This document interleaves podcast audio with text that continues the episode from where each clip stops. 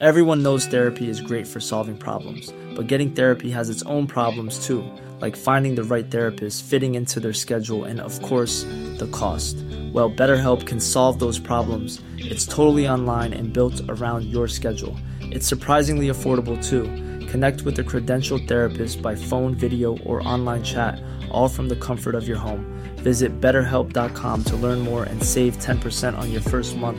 That's BetterHelp, H E L P. Ahora inicia A la Una con Salvador García Soto. A la Una. Donde la información fluye, el análisis se explica y la radio te acompaña. A la Una con Salvador García Soto. A la Una. Comenzamos.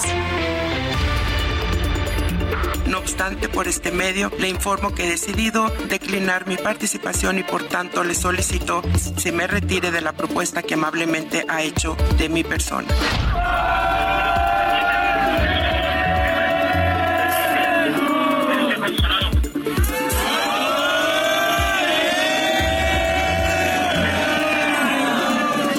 Hoy los ministros de la Corte van a discutir si declaran constitucional o inconstitucional el Plan B.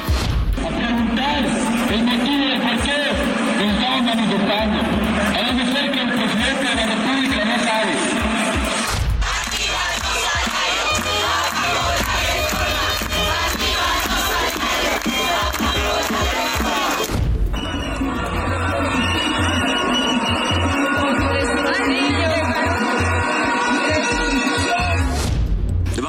la plana al Poder Legislativo, ya convertido en supremo poder conservador.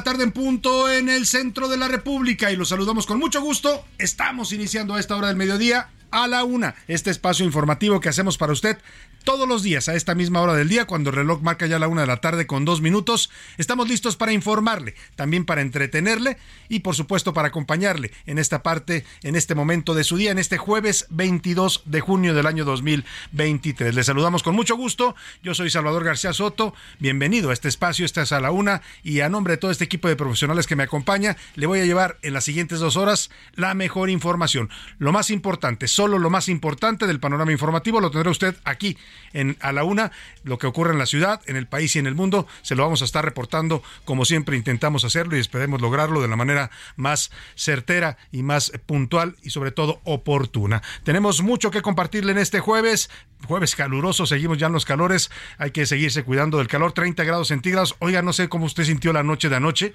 como decía el gran Marco Antonio Muñiz, de lo que te has perdido la noche de anoche, eh, porque fue una noche bastante calurosa además fue la noche más corta del año, así está calificada porque es la primera noche del equinoccio de verano, la noche más corta del año la, la tuvimos ayer, por si usted se levantó como con la sensación de que no durmió lo suficiente, es que sí, las noches en el verano empiezan a ser más cortas y los días empiezan a ser más largo, según, espero no equivocarme, tampoco soy meteorólogo, pero es lo que reportan los especialistas en esta época del año.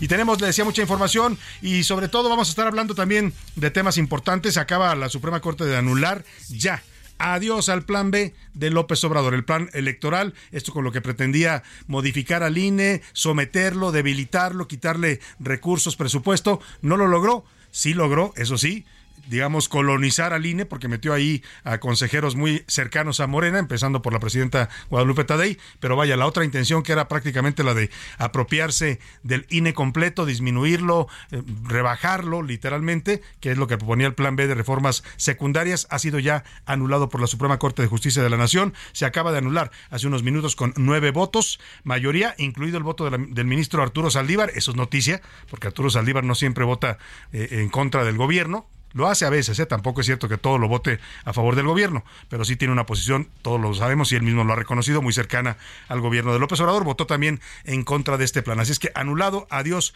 al plan B, queda sepultado. También la ministra Norma Piña apoyó esta moción. Le voy a dar todos los detalles más adelante. Por lo pronto, por lo pronto la música de este mm, de este jueves, casi viernes, ya sabe que los jueves nosotros empezamos a entrar ya en el mood de viernes, ¿no? Vamos a relajarnos un poquito, pero también todavía vamos a informarnos. Eh, le decía que le vamos a dedicar la música al hielo. Oiga, este producto, este invento maravilloso. Hay una parte de, le voy a pedir a José Luis y a, nuestro productor Rubén Esponda que nos la busquen a ver si está narrada en algún fragmento de 100 años de soledad. De hecho, así empieza, cuando el coronel Aureliano Buendía, siendo niño, lo lleva a su padre a ver el hielo. Y para él es un descubrimiento allá en el pueblo de Macondo, que era un pueblo tropical, ver una barra de hielo fue la, pues la revelación. Bueno, el hielo es un gran invento de, los seres humanos porque nos permitió durante mucho tiempo, cuando no había todavía los sistemas de refrigeración, mantener eh, los alimentos, mantener también pues eh, los productos que era necesario conservar para que no se echaran a perder. Y hoy el hielo pues es fundamental también en nuestras vidas, tanto así que en esta ola de calor estamos padeciendo por un desabasto de hielo. Es una forma de refrescarnos, de mantener nuestra temperatura corporal en estas épocas calurosas adecuada. En fin, vamos a hablar del hielo por toda esta movimiento que se ha generado en torno a la industria de producción de hielo en México, que ha reportado ya una escasez y también que están haciendo lo posible por resolverlo. Vamos a hablar, de hecho, con el productor, el presidente eh, de los productores de hielo en el país. Así es que vamos a hablar de este producto y también mucha más información. Le deseo que este jueves vaya comenzando bien para usted, que todo, todo lo que usted se ha propuesto, sus objetivos, sus tareas, sus pendientes, todo lo que usted tenga que resolver en este jueves, se le resuelva satisfactoriamente. Si tiene problemas, contratiempos, obstáculos que nunca faltan, tranquilo y ánimo, ánimo que nos queda la mitad del jueves y lo que resta del viernes y luego ya vendrá el fin de semana para resolver y enfrentar cualquier problema que tengamos. Eh, vamos a saludar con gusto rápidamente a todas las ciudades que sintonizan el Heraldo Radio. Somos una familia grande y numerosa y seguimos creciendo. Saludamos con gusto, por supuesto, aquí a toda la gente del Valle de México, de la gran, noble y leal Ciudad de México, que nos escuchan en el 98.5 de FM, nuestra frecuencia central, y desde aquí, desde la capital de la República, en la Avenida de los Insurgentes Sur 1271, aquí por los rumbos de la Colonia del Valle. Nuestra señal llega a todo el territorio nacional. Saludamos con gusto a las ciudades de Monterrey, Nuevo León. Saludos a toda la comunidad regia ya en esta zona, gran zona metropolitana de México. A la gente de Guadalajara, Jalisco. Saludos a todos los tapatíos. Los tapatíos hay en siete, siete u ocho municipios que conforman la zona conurbada de Guadalajara. Les mandamos un saludo también afectuoso a la comarca lagunera, que también es una zona metropolitana importante. Ahí lo interesante de la comarca lagunera es que confluyen dos estados de la República. Hay gente de Torreón, eh, que está en Coahuila, hay gente de Gómez Palacio, que está en Durango, en Durango, gente de Lerdo también en Durango. Es una gran ciudad también y una zona productiva del país. Les saludamos con gusto. A Oaxaca capital, bueno, capital de la gastronomía, del arte, de muchas cosas. Oaxaca es una ciudad maravillosa para visitar y recorrer. Si usted no la ha conocido, dése una oportunidad de visitar Oaxaca. Los saludamos con mucho gusto allá en la capital de los Valles Centrales. En el istmo de Tehuantepec también, cuna de la cultura ismeña, cuna de los, las tehuanas y toda la cultura eh, pues eh, milenaria que tienen ahí en esa zona. Les mandamos un abrazo afectuoso. A Tampico, Tamaulipas, el bello puerto que deben tener también una temperatura fuerte en estos momentos, pero bueno, por lo menos ahí tienen la oportunidad de refrescarse en las playas de Miramar. Saludamos a la gente, además de los tan pequeños y tan pequeñas y tan pequeñas, también a la gente de Altamira y de Ciudad Madero. A la gente de Tuxtla Gutiérrez, Chiapas, también le mandamos saludos afectuosos a todos los amigos tuxtlecos. Muchos saludos también a Chilpancingo Guerrero, capital de Guerrero, allá por los caminos del sur. Un abrazo afectuoso. A Mérida, Yucatán. Saludos, amigos yucatecos, bochitos, mare. Les mandamos un abrazo afectuoso a todos ellos. A la gente de Tepic, Nayarit, a todos los tepiquenses o también tepiqueños, se les puede decir de ambas formas. También capital del estado de Nayarit, les mandamos saludos también con mucho cariño. Afecto también, afecto y también saludos para la gente de McAllen y de Brownsville, Texas. Ya estamos brincando la frontera. Fíjese usted, con, aquí con este programa usted pasa la frontera, ¿no? Y sin, sin visa ni documentos. tampoco somos ilegales, ¿eh? Tampoco somos ilegales. Tenemos permisos para transmitir en los Estados Unidos y saludamos a toda la gente que nos escucha allá en estas dos ciudades fronterizas de Texas y también en San Antonio. Qué gran ciudad de San Antonio. Les mandamos saludos afectuosos. Y en Huntsville, Texas, que está también ahí en la zona cercana a San Antonio. En Chicago, allá en la zona de los Grandes Lagos. Qué impresionante ciudad de Chicago con sus enormes rascacielos. Veía el otro día una película de estas de superhéroes, en donde Chicago casi siempre la toman como ciudad gótica, esta ciudad donde de donde es originario Batman, Qué impresionante ciudad es eh, la ciudad de Chicago. Les mandamos saludos afectuosos allá en Airville, Chicago, a todos los amigos y paisanos que nos sintonizan. Y también a la gente de Iowa, en este estado de la Unión Americana. Saludamos a las ciudades de Cedar Rapids y de Independence, Iowa. Vamos a arrancar con la información, pero antes le pongo este fragmento de que le contaba de la novela de 100 años de soledad, que si usted no ha tenido oportunidad de leerla, dese un tiempo. Es una de las obras cumbre de la literatura universal y de la literatura en español. El gran Gabriel García Márquez El Gabo así narraba el descubrimiento del hielo por parte de su personaje central de esta obra, el coronel Aureliano Buendía. Tanto insistieron que José Arcadio Buendía pagó los 33 reales y los condujo hasta el centro de la carpa, donde había un gigante de torso peludo y cabeza rapada, con un anillo de cobre en la nariz y una pesada cadena de hierro en el tobillo, custodiando un cofre de pirata. Al ser destapado por el gigante, el cofre dejó escapar un aliento glacial. Dentro solo había un enorme bloque transparente con infinitas agujas internas en las cuales se despedazaba en estrellas de colores la claridad del crepúsculo. Desconcertado, sabiendo que los niños esperaban una explicación inmediata, José Arcadio Buendía se atrevió a murmurar. Es el diamante más grande del mundo. No, corrigió el gitano. Es hielo. Qué maravilla, qué manera de descubrir este producto que es tan indispensable para los humanos y hoy le vamos a homenajear musicalmente al hielo. Vámonos a la información. Consumatum es la Suprema Corte de Justicia de la Nación ha declarado finalmente inválido, inconstitucional, muerto pues para que me entienda, el plan B electoral de López Obrador. La mayoría de las leyes que restaban por discutir en estas controversias constitucionales fueron anuladas con nueve votos, incluido el de Arturo Saldívar, exministro presidente de la Corte, y la actual presidenta Norma Piña. Le voy a dar todos los detalles. Y buena racha, la inflación continúa con un franco descenso. Durante la primera quincena de junio cayó al 5.1%. Es la menor inflación en 54 quincenas, pero eso sí, la inflación subyacente, que es la que mide los precios de los alimentos, esa todavía no baja tanto. Estamos casi al 7% en la inflación subyacente, es un dato que hay que tomar en cuenta. Y a ciegas, mientras el presidente López Obrador afirma que no hay apagones, que no hay apagones en México, que tampoco habrá falta de luz.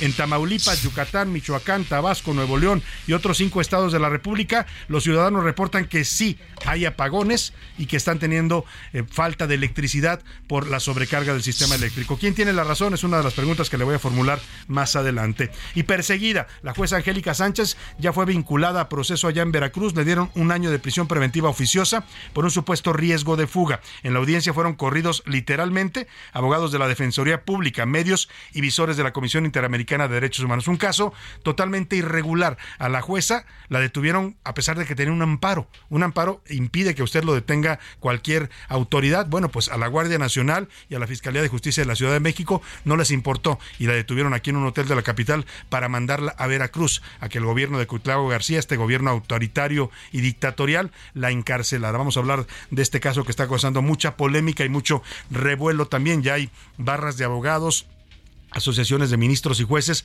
que se han pronunciado en contra de esto como una persecución en contra de la jueza. En la segunda hora de la una le voy a contar del submarino Titán, esta historia que tiene pues eh, eh, asombrado al mundo. Es llevan cinco días perdidos. Este no dicen que técnicamente no es un submarino, se le llama sumergible, pero bueno la gente estaba llamándole así. Es un sumergible que en el que gente de mucho dinero, pues varios, varios de ellos millonarios pagaron para poder ver los restos del Titanic. Bueno, lamentablemente perdieron contacto con él apenas unas horas después de que se había sumergido allá en las aguas del Atlántico Norte y hay toda una historia. Los están buscando. Dice la Guardia Costera de los Estados Unidos que detectó algunos sonidos en la zona donde habría desaparecido. Hay la esperanza de que los encuentren todavía con vida. Vamos a estar atentos y le voy a contar toda esta historia. En los deportes, doblete. Jimmy Lozano y Andrés Jardín fueron presentados como los nuevos directores técnicos de la selección mexicana que va a estar dirigida por esta dupla y de también, perdóneme, no, la dupla es porque el señor Jimmy Lozano va para la selección y el señor Jardín va para dirigir el América. Fueron presentados ambos el día de hoy. Además, lucharán, lucharán de dos a tres caídas sin límite de tiempo. Nos va a contar Oscar Mota. La media maratón de la Ciudad de México entregará una medalla especial con temática de la lucha libre mexicana. Un homenaje a este deporte tan importante que México le dio al mundo. En el entretenimiento, Anaya Arriaga nos va a contar sobre los raros gustos de Peso Pluma, el famoso doble P, este jovencito originario de Zapopan, Jalisco, que está pues teniendo un éxito musical impresionante y también bastante polémico porque finalmente él es un cantante que surgió de los famosos corridos tumbados o narcocorridos, ¿no? Que hacen apología y homenaje a los hombres del narcotráfico. También nos contará sobre el primer protagónico de teatro que va a tener la hija de Lucero y Manuel Mijares, Lucerito Mijares, así se llama. Tenemos mucha información para compartirle en este jueves. Quédese con nosotros, no encontrará mejor espacio para informarse, para pasarla bien y para tener compañía en este momento de su día. Para que usted participe de este programa, que siempre nos da gusto que lo haga, le hago las preguntas de este jueves. En A la Una te escuchamos. Tú haces este programa. Esta es la opinión de hoy.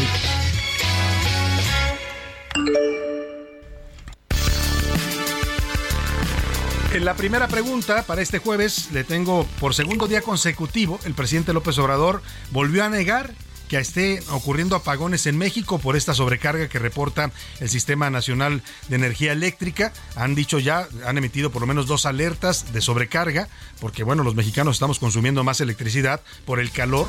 Evidentemente los sistemas de refrigeración trabajan más, los sistemas de ventilación, los aires acondicionados, pero el presidente insiste que no, no solo niega que ya haya habido apagones, que los hemos reportado aquí con nuestros corresponsales en varios estados de la República, sino dice que no va a haber más. Eso es lo que dice el presidente, pero ya sabe uno que el presidente pues vive en una burbuja, ¿no? Ahí está encerrado en Palacio. Sí sale a los estados, pero cuando sale, pues lo llevan también controlado, con seguridad, a los lugares que él quiere ir. O sea, no siempre ve la realidad que están viviendo los mexicanos. Le pasa a López Obrador como le pasa a todos los presidentes. ¿eh? No estoy diciendo que sea algo exclusivo de él. El caso es que mientras el presidente insiste en que no hay, no hay ni habrá apagones, el- en estados como Nuevo León, Michoacán, Yucatán, Tabasco y otros estados más, que le voy a tener los reportes de nuestros corresponsales, ya confirman que sí hay apagones en diversas colonias. Yo le quiero preguntar, ¿usted a quién le cree en este tema de si hay o no apagones? Le doy tres opciones para que me conteste. A López Obrador, hay suficientes reservas de energía, no está habiendo apagones ni habrá. O a la gente a los usuarios, pues, de la, que están reportando que en sus colonias y en sus ciudades se les está yendo la luz, o de plano, a mí solo denme mi electricidad, no me interesan los temas políticos en este asunto. Y del segundo tema sobre la mesa es este reporte de la inflación. El INEGI tiene ya varias mm, semanas y meses consecutivos que está reportando un descenso en los índices de inflación. Hoy llegamos ya al 5.1%, o sea, hablábamos, para que se dé usted una idea, por el 9, eh, llegamos hasta el 10, 11%, ¿no? Y dice el INEGI que está bajando constantemente la inflación, son ya 54 quincenas consecutivas en que va disminuyendo, esa es la inflación general, la inflación global se le llama, ¿no? Que mide todo, los precios de todo. Pero la inflación subyacente, que es la que mide en concreto los precios de algunos productos, entre ellos están los alimentos básicos que consumen los mexicanos, todavía el propio INEGI la reporta al 6.9%, o sea, casi al 7%.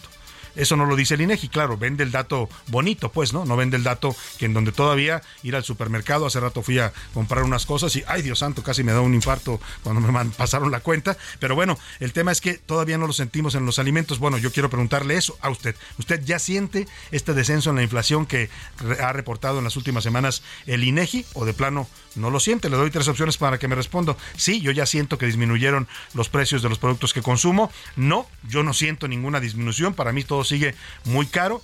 O de plano mis ingresos siguen sin alcanzarme. El número para que nos marque y nos dé sus opiniones y comentarios 5518 41 51 99. Ya sabe que puede reportarse con nosotros vía mensajes de texto o de voz. Usted decídalo. Aquí lo que le garantizamos siempre es que su opinión será escuchada y saldrá al aire. Y ahora sí, nos vamos al resumen de noticias porque esto como el jueves y como casi, casi el viernes, ya comenzó. Ayudas. El gobierno de la Ciudad de México entregará apoyos a los 260 comerciantes afectados por las obras de reforzamiento de la línea 12 del metro, que en conjunto asciende a 24 millones 960 mil pesos. Nueva chamba. El presidente Andrés Manuel López Obrador nombró a Kiahuitl Chávez Domínguez como nueva subsecretaria del Trabajo en sustitución de Marat Bolaños López, quien pasó a ser el titular de la Secretaría de Trabajo y Previsión Social. Protección. Ante el aumento de temperatura en la Ciudad de México, las autoridades han registrado un incremento en las solicitudes de alojamiento de personas que viven en situación de calle, quienes también buscan atención por deshidratación y malestares estomacales. Calma, don Goyo. El Popocatépetl registró una fuerte explosión este jueves luego de varios días de calma. La actividad comenzó a las 3 de la mañana con 12 minutos y fue acompañada por la expulsión de material incandescente. Tragedia. Al menos 31 personas murieron en una explosión en un restaurante en la ciudad noroccidental china de Chinchuan, informó el jueves la prensa estatal.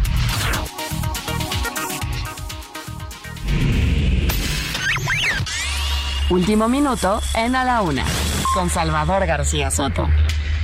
Una de la tarde, una de la tarde con 19 minutos. Vámonos a información de último momento. En este momento, justamente, el contraalmirante John Mauger de la Guardia Costera de los Estados Unidos está reportando una noticia, pues que el mundo estaba pendiente de saber. los eh, cinco tripulantes del sumergible, este sumergible que buscaba llegar hasta las aguas de, hasta los restos del Titanic, el llamado Titán, han sido declarados ya muertos por parte de los equipos de búsqueda. La Guardia Nacional de Estados Unidos lo está confirmando en este momento. Vamos a escuchar allá en territorio de los Estados Unidos este reporte del contraalmirante John Mauger que está haciendo este, esta confirmación. Vaya, se acabaron las esperanzas de encontrar a estos tripulantes del sumergible con vida. Nosotros lo que hemos podido hacer hasta este momento es clasificar algunas partes del sumergible Titán. Básicamente, hallamos cinco piezas importantes, grandes, que nos permiten estar seguros de que encontramos piezas del Titán. Pues ahí está el reporte. Han muerto, ya oficialmente los declaran muertos estos cinco tripulantes. Todos ellos buscaban pues una aventura extrema, porque es muy extremo sumergirse a esas profundidades. El nivel de la presión del agua es inmenso. Son presiones muy altas. Claro, el sumergible que llevaban está teóricamente diseñado para eso, para soportar esas presiones que hay en el fondo del mar. Eh, la causa oficial que ha reportado el contraalmirante John Mauger es una pérdida de presión catastrófica. Falló el sistema que controlaba la presión dentro del sumergible y eso provocó literalmente que se desintegrara. José Luis Sánchez, ¿qué más datos tenemos sobre este trágico accidente en el que pierden la vida pues estos tripulantes? La mayoría de ellas gente de dinero porque no cualquiera puede pagar una aventura de este tipo que es bastante cara, José Luis. Así es, Salvador. Eh, buenas tardes. Bueno, había y se platicaba de tres teorías. La primera de ellas que es la que se confirma que es la llamada implosión, que por el tema de la presión el, la, la, nave habría, digamos, explotado hacia adentro, es una implosión, y así habrían muerto y es lo que confirman hoy ya los guardacostas. Pero había otras dos teorías Salvador, que tal vez este, esta nave se habría atorado en los restos del Titanic, lo cual no ocurrió, o una más que, bueno, pues se habría quedado prácticamente sin combustible y entonces no habría podido ya emerger. Hoy sabemos que fue una, una, una, problema de presión que provocó la implosión, o sea, no lograron llegar, digamos, hasta, hasta los restos del Titanic, que era su objetivo. Pues en teoría, en teoría sí habrían podido llegar y por eso es que había la teoría que se habían atorado. Ahora, el tema fue el, problema de la búsqueda, porque el Titanic se encuentra a, más de 3.000 metros, metros de profundidad. Es muchísimo. En las aguas del Atlántico Norte allá donde, donde sucumbió este gran buque, que imagínese usted, en, eh, eh, todos sabemos la historia porque además fue llevado una película en Hollywood, cuando inauguran este gran buque, este barco del Titanic, que era el más moderno de su época, el, el ingeniero que lo diseñó le declaró a la prensa británica que ese barco era inundible, que jamás ni Dios lo podía hundir. Así lo dijo, a lo mejor la soberbia humana también encontró castigo ahí. Sí, la búsqueda se hizo entre Terranova, Canadá, y el Cabo en, en Massachusetts, Estados Unidos, en esta zona del Océano Atlántico. Ahí estuvieron haciendo esta búsqueda estos cinco días. Se trata de cinco empresarios. El costo más o menos anda en 250 mil dólares, más o menos este boletito para entrar a los cuatro millones y medio de pesos, más o menos para subirse a este. Y bueno, pues miren, lastimosamente eh, ya hay varias denuncias que se trataba incluso de turismo no regulado o experimental, así lo han llamado. Y bueno, pues incluso hay, eh, hay imágenes donde se ve a los controladores controlando esta, esta nave con un control de videojuegos, Salvador. Uy, uy. Entonces hay varias denuncias. Bueno, pues seguramente habrá también responsables responsables de esta tragedia, lamentablemente. En paz descansen los cinco tripulantes. La esposa del dueño de la empresa es, curiosamente, fíjese usted, es bisabuela de uno, eh, es bisnieta de uno de los fallecidos, perdón, era su bisabuela, uno de los fallecidos en el Titanic. Bueno, pues eh, descansen en paz. Em, vamos a estar pendientes de la historia y más adelante le tengo la historia completa de cómo fue que este sumergible, que no es submarino, así lo ha titulado mucha prensa, pero en realidad es un sumergible, eh, pues lamentablemente sucumbió ante las altas presiones, no resistió su diseño el nivel de presión tan fuerte que existe allá en esas profundidades a 3.000 metros en el Océano Atlántico Norte. Nos vamos a ir a la pausa, al regreso le platico no solo esta historia completa del sumergible, sino también la anulación ya adiós al plan B. La Suprema Corte de Justicia, por mayoría contundente de nueve votos, dijo que el plan B con el que López Obrador pretendía apoderarse del INE, adelgazarlo y disminuirlo, era totalmente inconstitucional. Por lo pronto inauguramos, inauguramos la música del hielo con esta canción que le vamos a presentar. Es eh, lo que vamos a escuchar. Vamos a escuchar al señor Daddy, Daddy Yankee, este gran, algunos lo consideran uno de los precursores y creadores del reggaetón. Bueno, pues esta canción de 2018 que se llama justo así, Hielo. Claro, pero si quieres ganar mi corazón tiene algo malo, te hablaré claro. Yo sí hielo, hielo, hielo. Yo sí hielo, hielo, hielo. Yo sí hielo, hielo, hielo. Yo sí hielo, hielo, hielo. Dijeron que en el cuartel tienen una foto con mi nombre porque desapareció un buen hombre. Aquel pasado yo lo maté. La gata no caben en la piscina. Parece la NASA mi marquesina. Alquilé el amor sin dar propina. Cambié por el En un momento regresamos. Ya estamos de vuelta en A la Una con Salvador García Soto. Tu compañía diaria al mediodía. La rima de Valdés. ¿O de Valdés la rima? ¿Cómo ven al nuevo gallo que discreto y con cautela ya dijo prender su vela pa' presidente? Y yo estallo de ilusión y me desmayo, no por nada, no se crean, soy neutral, neta, no sean, pero el ñor de Yucatán, sí, ya sé que él es del PAN, ya dijo que sí lo vean. Lo que a mí me da alegría es que haya oposición. Eso sí me da emoción y Vila al menos tendría una posible vía de pelearle al morenismo. Al parecer no es lo mismo que lo rancio del azul, que nos traiga un papazul y cochinita ahora mismo. Pues a ver cómo se pone, pero que haya contendiente, porque estoy con él pendiente de lo que el PAN nos propone. Entre ellos, puro alcapone, y Mauricio es otra gente. Al menos se ve decente. A ver si no trae trapitos. Y yo aquí nomás repito, contrapeso inteligente. España no solo es el principal productor de hielo en el mundo, sino que también es el país que más lo consume con alrededor de 10 kilos de hielo al año por persona, el doble que los portugueses y belgas y muy por delante de los ingleses, alemanes, franceses e italianos con solo 3 kilos anuales.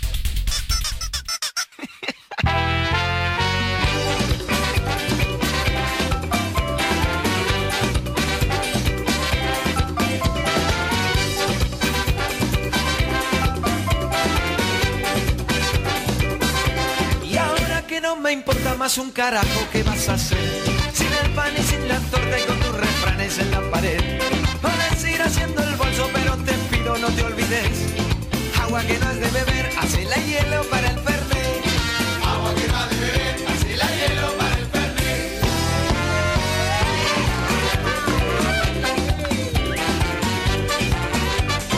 Una de la tarde con 32 minutos. La tarde calurosa está para este ritmo, este ritmo de calipso, más o menos que estamos escuchando, con los Caligaris, esta banda de rock argentina formada en 1997 en la ciudad de Córdoba. Cantan esto que se llama Hielo. Eh, hablan de un hombre que termina su relación porque quiere libertad. Y bueno, dan un consejo a los que estén en esa situación. Agua que no es de beber, mejor hazla hielo para el Fernet. El Fernet es algo que toman mucho los argentinos, es esta bebida fuerte pero sabrosa, la toman luego en las rocas con un poquito de Coca-Cola y es una bebida muy común allá en Buenos Aires.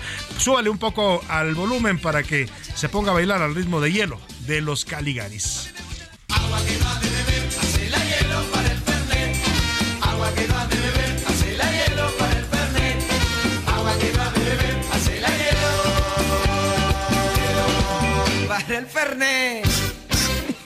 A la una, con Salvador García Soto.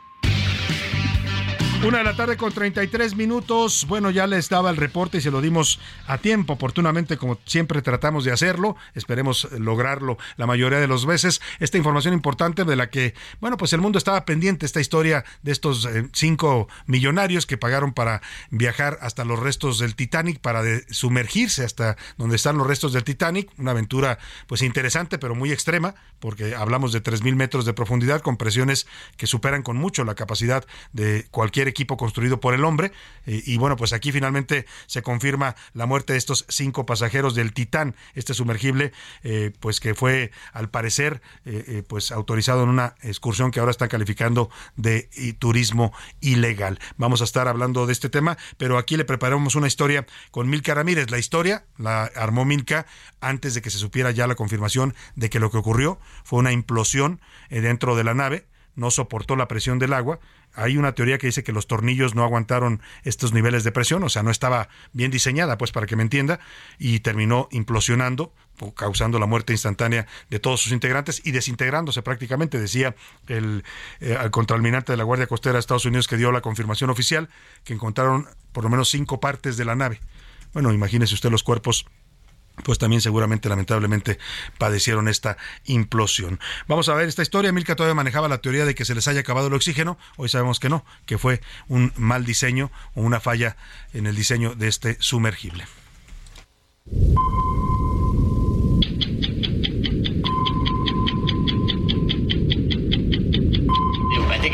Creo que fue el general MacArthur quien dijo, eres recordado por las reglas que rompes. Yo he roto algunas reglas para hacer esto posible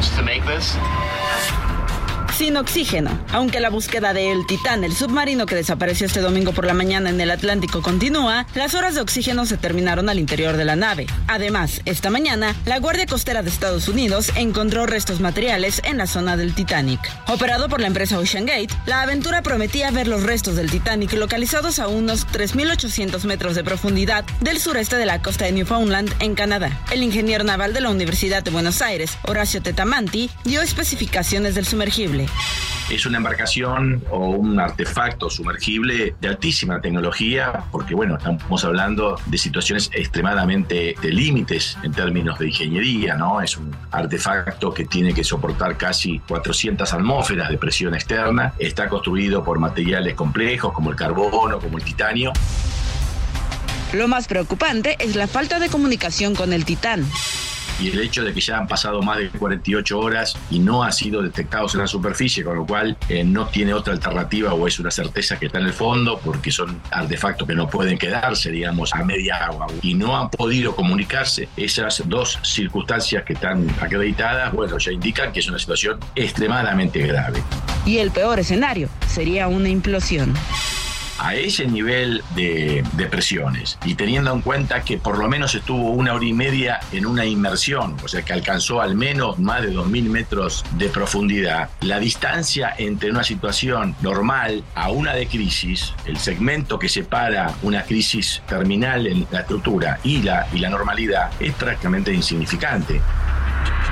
Los riesgos de la nave fueron explicados por Stockman Rush, CEO de Ocean Gate, en un video de Alan Estrada, un youtuber que conoció el sumergible. Si este sistema falla, es crítico para regresar a la superficie. Se puede regresar con la bolsa de flotación, que es alimentada de aire con el tanque negro que hay debajo. El viaje con esta empresa cuesta 250 mil dólares por persona y en la nave viajaban un piloto de avión británico multimillonario de 58 años llamado Hamish Harding, además de Shahzada Dawood y su hijo Suleiman de 48 y 19 años. Son parte de una de las familias más reconocidas de Pakistán. También iban el presidente de la empresa Ocean Gate, Stockton Rush, y el piloto del Titán, Paul Henry Nargiolet. Las labores de búsqueda son realizadas por autoridades de Estados Unidos y Canadá y para realizar el rescate sería necesario un segundo vehículo más especializado conocido como Flyway Deep Ocean Salvage System, mejor conocido como FADOS, que incluye amortiguadores y soportan cargas de elevación de hasta 27 mil kilos. De acuerdo con lineamientos internacionales, las labores de búsqueda de personas con vida se terminan al cumplir las 100 horas. Para la una con Salvador García Soto, Milka Ramírez. Bueno, pues hoy sabemos que no pasaron ni las 100 horas, pasaron pues eh, lamentablemente mucho menos desde que ocurrió esta tragedia, esta implosión que terminó causando la muerte de estos cinco tripulantes. Descansen en paz todos ellos, buscaban una aventura extrema y sí, sí la encontraron, ¿eh? tan extrema que les costó la vida.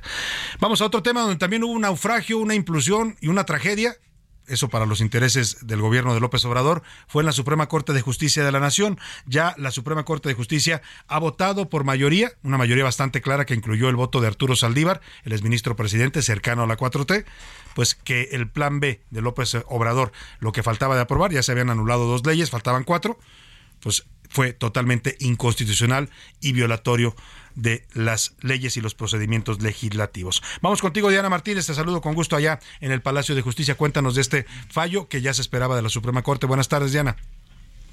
Así es, Salvador. Buenas tardes. Pues luego de un debate de aproximadamente hora y media, la Suprema Corte de Justicia de la Nación invalidó la segunda parte del Plan B de la reforma electoral, esto por violaciones graves al procedimiento legislativo. Por mayoría de nueve votos, el máximo tribunal anuló el decreto por el que se eh, reformaron diversas leyes, entre estas la Ley General de Instituciones y Procedimientos Electorales, la Ley General de Partidos Políticos, la Ley Orgánica del Poder Judicial de la Federación y se expidió también la Ley General de los Medios de Impugnación en materia electoral. Este decreto fue publicado el pasado 2 de marzo. Al inicio de la sesión, los ministros determinaron que por 10 votos que el decreto no vulneró la veda electoral, así lo había propuesto el ministro ponente Javier Lainez Potisek, y bueno, después el integrante de la Corte detalló las múltiples violaciones graves al procedimiento legislativo, entre estas, pues que la Cámara de Diputados omitió indebidamente motivar las dispensas de trámite de las iniciativas, no publicó ni distribuyó la iniciativa con la anticipación debida y además sustituyó la publicada en la Gaceta Parlamentaria por otra versión, una vez que ya había iniciado su discusión. Incluso Laine señaló que pues estaba ante una reforma en materia electoral y en materia de competencias y organización del INE, la más importante en los últimos 20 años. Sin embargo, pues se aprobó en tan solo cuatro horas y media. El ministro eh, Juan Luis González Alcántara Carrancá coincidió en que se vulneró el principio de democracia deliberativa y en este caso eh, se registraron más vicios de gravedad que en la primera parte del plan B analizados, recordarás, el pasado 8 de mayo, pues también se suma que el dictamen violó el sistema bicameral de aprobación de leyes. Bueno, al igual que en la discusión del 8 de mayo, las ministras Loreta Ortiz y Yasmín Esquivel votaron en contra de la propuesta de invalidar en su totalidad este decreto impugnado, Salvador. Bueno, pues Diana Martínez, haces un buen recuento y una buena reseña de esto que ocurrió, los votos en contra. Ya se esperaba, el propio presidente lo anticipó desde lunes, incluso dijo pues que no era nota para él, que eso ya lo daba por descontado. Hoy insisten que pues todos los ministros están, ahora le voy a poner la reacción del presidente, que siguen sirviendo al Supremo Poder Conservador. Muchas gracias por tu reporte, Diana, y por tu cobertura. Buenas tardes. Buena tarde. A favor de este voto, ya nos decía Diana, votaron los a favor pues de la invalidez de declarar ya inconstitucional el, lo que restaba del plan B. Fueron cuatro leyes, le decía, la primera parte se aprobó el 8 de mayo pasado, la primera anulación que fue de dos leyes, esta en esta ocasión fue un paquete de cuatro leyes.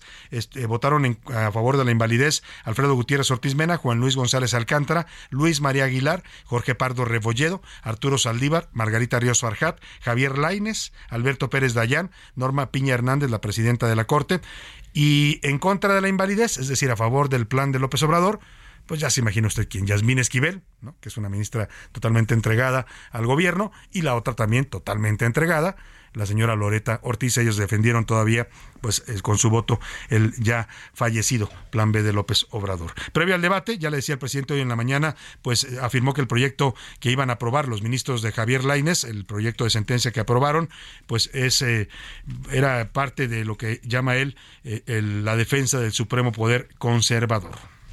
Considero que es una invasión, una intromisión al poder legislativo. Le van a corregir la plana al poder legislativo, ya convertido en el supremo poder conservador, ¿no? Bueno, esa es la interpretación del presidente. Los especialistas en estos temas de división de poderes lo que dicen es, pues claro que la Corte puede decidir si una ley es o no constitucional. ¿No? Si se hizo tomando en cuenta los procedimientos legislativos. los, los, diputados no tienen, no, no tienen una patente de corso para hacer las leyes que les dé la gana.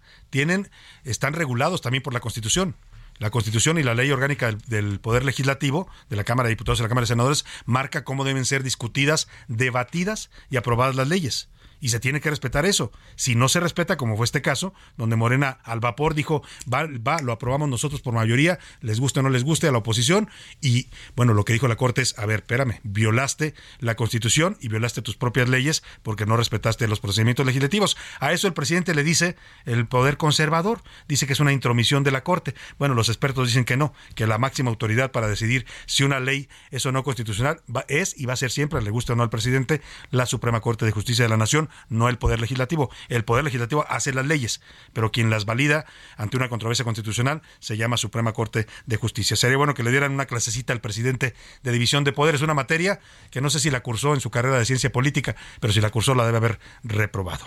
Y vámonos Vámonos a otro tema rápidamente, en, hablando de jueces y de temas que tienen que ver con la justicia. En Veracruz, la juez de, el juez de control, Roberto Santos, ya vinculó a proceso a su colega, la jueza Angélica Sánchez Hernández. La acusan de presunta responsabilidad en delitos de tráfico de influencia y contra la fe pública.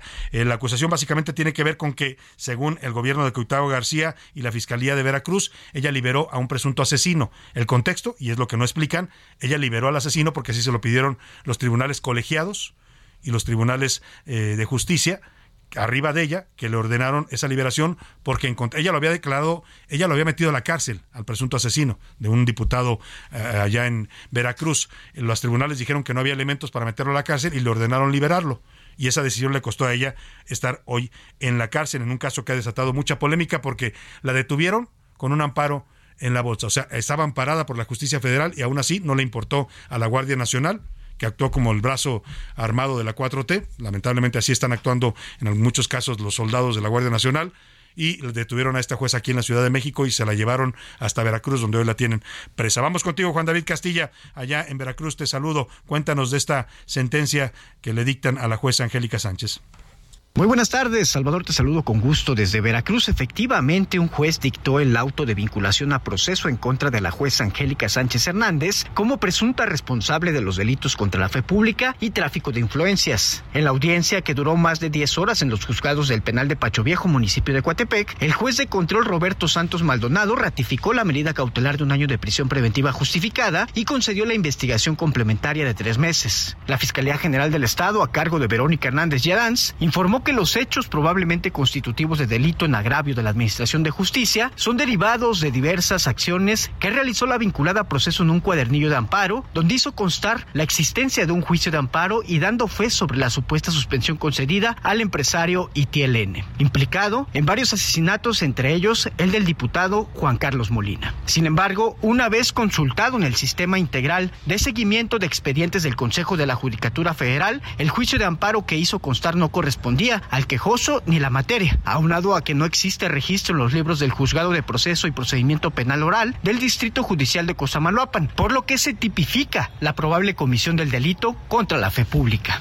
Cabe señalar que la carpeta de investigación respectiva se inició por denuncia interpuesta por parte del Poder Judicial del Estado de Veracruz en contra de la hora vinculada al haber presuntamente realizado una certificación de hechos que no son ciertos y dando fe de otros que no le podían constar, ya que se trataba de sucesos que ocurrieron en un lugar distinto al que se encontraba la citada juzgadora. Este es el reporte desde Veracruz, Salvador. Excelente tarde. Excelente tarde también para ti, Juan David Castilla, allá en Veracruz. Y mire, el gobernador Cuitlagua García, que ha sido señalado como instigador, en este caso en contra de la jueza, pues respondió en un mensaje en su cuenta de Twitter. Se lo voy a leer textual porque así lo dice él, y aquí siempre escuchamos las dos versiones de la noticia. Dice el gobernador Cuitlagua García, la jueza es imputada por poner mentiras en un documento legal firmado por ella, como el hecho de inventar un amparo que no existe, con la finalidad de presionar al director del penal para que liberen libere al delincuente. Esa es la jueza que defienden comentaristas de radio, televisión y politiqueros. En incumplimiento de sus atribuciones, el Poder Judicial del Estado es quien señala de los delitos a la jueza, no el Ejecutivo. ¿Por qué de pronto a los comentaristas de noticias, hoy en día expertos en todo, se les olvidó que existe un Consejo de la Judicatura dentro del Poder Judicial que tiene esa responsabilidad y atribución ante faltas o delitos cometidos por jueces? Si la jueza mintió en el documento legal emitido por ella para beneficiar a un delincuente, debe ser alabada, reconocida y defendida a capa y espada o debe llevarse a un juicio, pregunta el gobernador. Vaya, vaya, vaya, dice Cuitlao García. Poco a poco se va descubriendo la cloaca de este caso. Es la versión que maneja el gobernador. Dice que él no tiene nada que ver, que eso fue una decisión del Consejo de la Judicatura de su estado que ordenó la detención de la jueza. Bueno, pues eh, hay quienes dicen que él es el que manda también en esos menesteres, pero bueno, él dice que todo es un invento de los comentaristas de radio y televisión. Y vamos a hablar, vamos a hablar justamente de este tema porque es un tema que les ha ocasionado ya reacciones adversas de barras de abogados, de asociaciones de jueces y magistrados que están condenando esta acción como un acto de persecución política en contra de la jueza Angélica Sánchez. Dicen que eh, pues ella estaba amparada, el gobernador dice que, que, que se inventó este amparo. En fin, la detuvieron acá en la Ciudad de México de una manera totalmente irregular. El video lo compartimos con usted en ese día, que fue el jueves pasado cuando la detienen.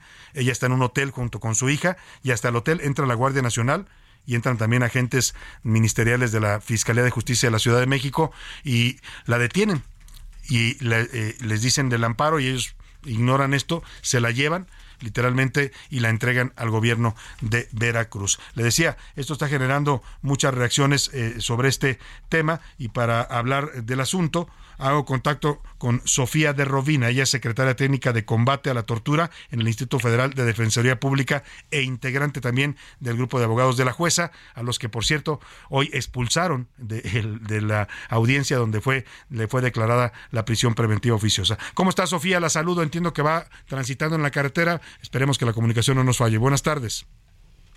Hola Salvador, buenas tardes. Sí, aquí venimos en, carretera, pero esperemos poder eh, tener buena comunicación. Primero, Sofía, ¿qué pasó hoy? ¿Por qué los sacan y por qué les niegan el acceso a ustedes como abogados del, Instituto de Defensoría de Oficio para esta jueza Angélica Sánchez? Así, así sucedió, lamentablemente el día de ayer fue que se celebró la continuación de la audiencia inicial en contra de Angélica, exacto.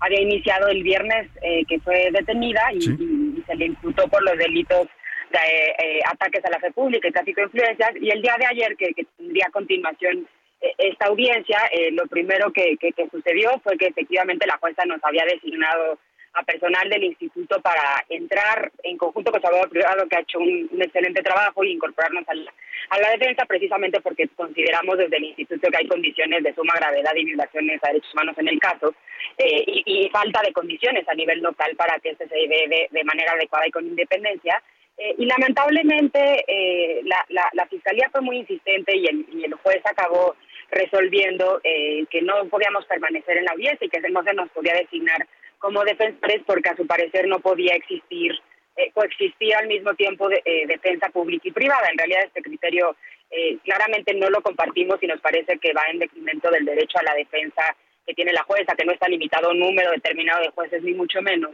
y que además atiende a la normativa particular que tiene el instituto de poder actuar de manera extraordinaria, incluso en el en el foro local cuando subsistan casos eh, de, notoria gravedad y trascendencia como, como es este.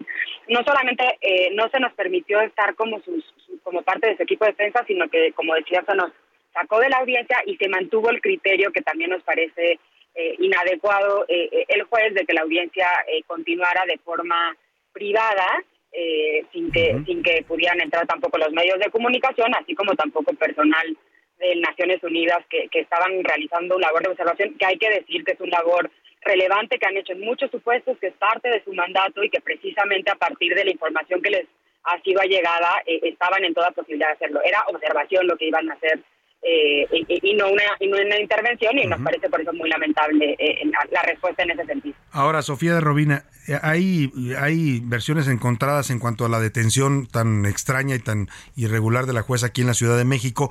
hay especialistas que han dicho que ella tenía un amparo en el momento de ser detenida. El gobernador Cuitlavo García leía yo hace un momento un tuit que acaba de subir a su cuenta de Twitter en donde él dice que este amparo no existe. ¿Hubo no amparo a la jueza y si fue así, por qué entonces la detuvieron? Sí, efectivamente, Salvador. La jueza eh, sí contaba con una suspensión provisional, que es esa primera suspensión que se da de arranque en un, juicio de amparo, eh, que, precisamente le, amparaba en contra de, la ejecución de órdenes de aprehensión que pudieran darse siempre y cuando estas no fueran por delitos graves que ameritaran prisión preventiva oficiosa. Los delitos que se le acusan de tráfico de influencias y contra la fe pública no son delitos considerados graves eh, y por lo tanto tendría que haber permanecido vigente esta suspensión y no ejecutarse esta, esta orden de aprehensión, al menos en tanto no hubiera alguna otra determinación dentro del juicio de amparo y esta suspensión seguía siendo vigente. Lo, lo que ha señalado eh, eh, en algunos espacios respecto al el propio eh, gobernador, pero también otras figuras respecto a que esta suspensión, como la Fiscalía, que esta suspensión solamente la amparaba de órdenes anteriores, pues consideramos que, que, no es no es correcta porque precisamente en ese momento en el que se estaba dentro del amparo se entendía eh, que, que, era vigente contra cualquier orden, eh, eh, en tanto no fuera delito grave, como decía, al menos, al menos en, el, en el estado procesal en el que está. Ahora, en este caso, no, es un no son delitos graves lo que le imputan, pero aún así el juez decide dejarla en prisión por riesgo de fuga, y eso me recuerda mucho a otros casos que ha habido en este gobierno, en este sexenio particularmente, que utilizan esta figura de riesgo de fuga. ¿Se justifica que dejen a la jueza en prisión habiendo no cometido delitos graves?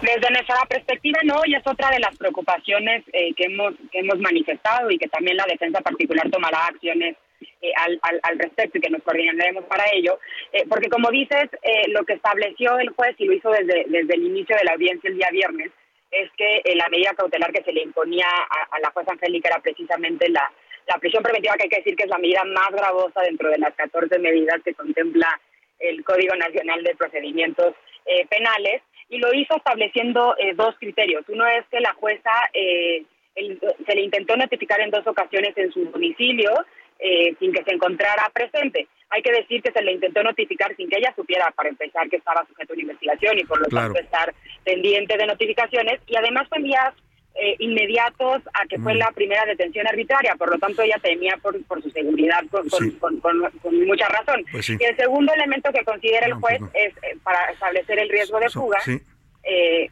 eh, es que no tiene trabajo claro. la jueza. Y, no tiene trabajo precisamente por... Sofía, me va a cortar la guillotina, pero vamos a, seguir de cerca el caso y los estaremos consultando. Si Heraldo Radio, la H se lee, se comparte, se ve y ahora también se escucha.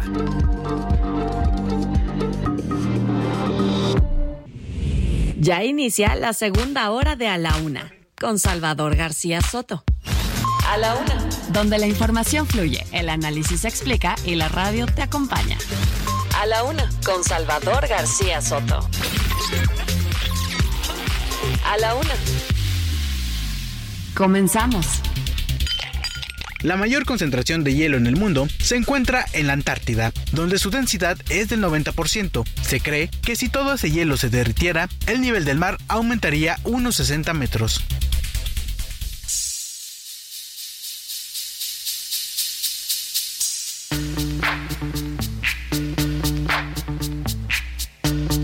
VIP. Let's kick it. Ice, ice, baby. Ice, ice, baby. All right, stop. Collaborate and listen. Ice is back with my brand new invention. Something grabs a hold of me tightly, flow like a harpoon daily and nightly. Will it ever stop? Yo, I don't know. Turn off the lights and I'll glow extreme. I rock a mic like a vandal. Light up a stage and wax a chump like a candle. Dance! Crush a speaker that booms. I'm killing your brain like a poisonous mushroom. Deadly! When I play a dope melody, anything less than the best is a felony. Love it or leave it. You better gain weight. You better hit bulls out. The kid don't play. If there was a problem, yo, I'll solve it. Check out the hook while my DJ revolves it.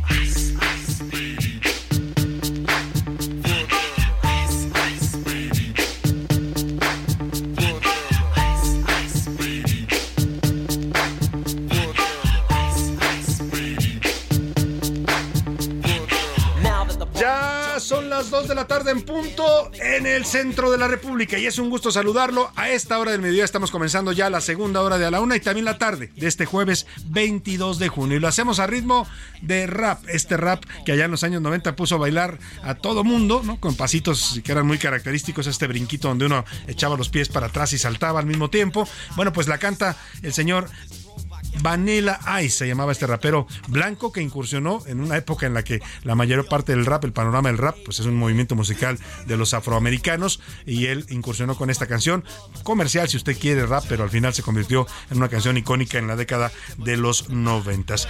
Ice, Ice Baby, hielo, hielo, dame, dame, nena, inspirada en, tiene un sampler, ¿no? lo que así le llaman en los músicos, de el Under Pressure, aquella gran canción de la banda británica Queen. Y bueno, pues eh, habla de esta temática que estamos hoy homenajeando, que es el hielo, a propósito de la escasez que estamos padeciendo en México con la onda de calor, las olas de calor que nos están afectando. Vamos a hablar más adelante con el eh, presidente de los productores de hielo para que nos explique qué está pasando y cómo están tratando de resolver este asunto. Por lo pronto, le tengo mucha información todavía para compartir en esta segunda hora. Vamos a estarle llevando todavía historias, noticias, entrevistas importantes. Le voy a contar también, le voy a actualizar sobre el reporte. Ayer le dimos esta tragedia carretera ocurrida en el estado de Jalisco, allá en la zona de Los Altos, en la autopista que va de Zapotlanejo a Lagos de Moreno.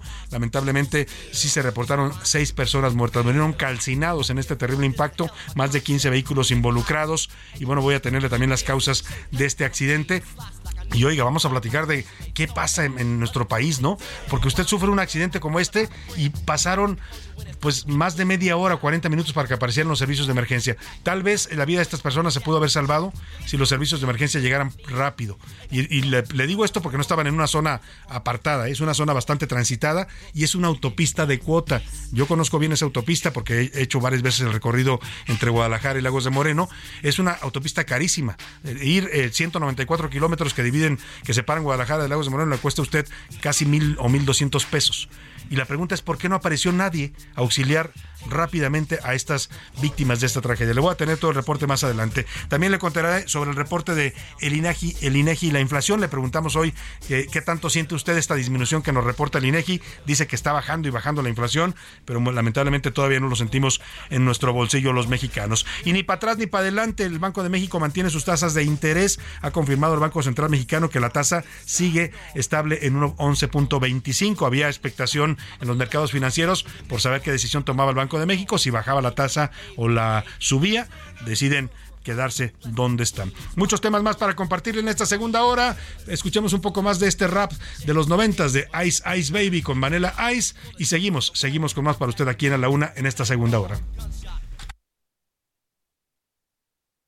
Bueno, ya me hicieron ahí una laguna, le pido una disculpa. Nuestros operadores a veces se les traba ahí la máquina. Pero bueno, vamos a contarle rápidamente lo que le tenemos preparado en esta segunda hora, ya le adelantaba. Y vamos a, por supuesto, a escuchar en este momento su opinión. Es la parte más importante en este momento del programa, escucharlo a usted, su voz y lo que tiene que decirnos sobre los temas de la agenda pública que le planteamos. Y para eso ya está conmigo aquí en la cabina. Hoy viene de verde, verde que te quiero verde, Laura, Laurita Mendiola. ¿Cómo estás, Laura? Bienvenida. Salvador, muy contenta iniciando el verano verano ya, todo lo que da. Y muy contenta en este viernes, dígase jueves, chiquito. Ay, es que ya le decía que nosotros los jueves ya nos empezamos a poner el mood de viernes. Todavía faltan casi 24 horas, pero no. ¿Cuánto, Pues, cuánto nos falta para el viernes? No, pues ya, ¿Ya? Salvador, ¿Medio? ya. ¿12 horas? Más Poquito menos de 12 horas. práctico, Poquito menos de 12 exactamente. horas. 10 horas para ser exactos, dijo nuestro productor. Pero ya yo a partir ya, terminando el programa, yo ya, Ya, ya inauguro. empieza en modo de viernes, Sí, lo cual me parece muy bien, Laura. José Luis Sánchez, ¿cómo estás? Bienvenido. Salvador García Soto, ¿cómo estás, mi querida Laura Mendiola? Muy buen día. Y bueno, pues sí, ya estamos listos. Y además, oigan, eh, pues además del tema del hielo y de todos estos eh, líquidos que hemos platicado, ayer estaba leyendo, Salvador, que hay un aumento, fíjate. Qué bueno que dijiste líquidos y no fluidos.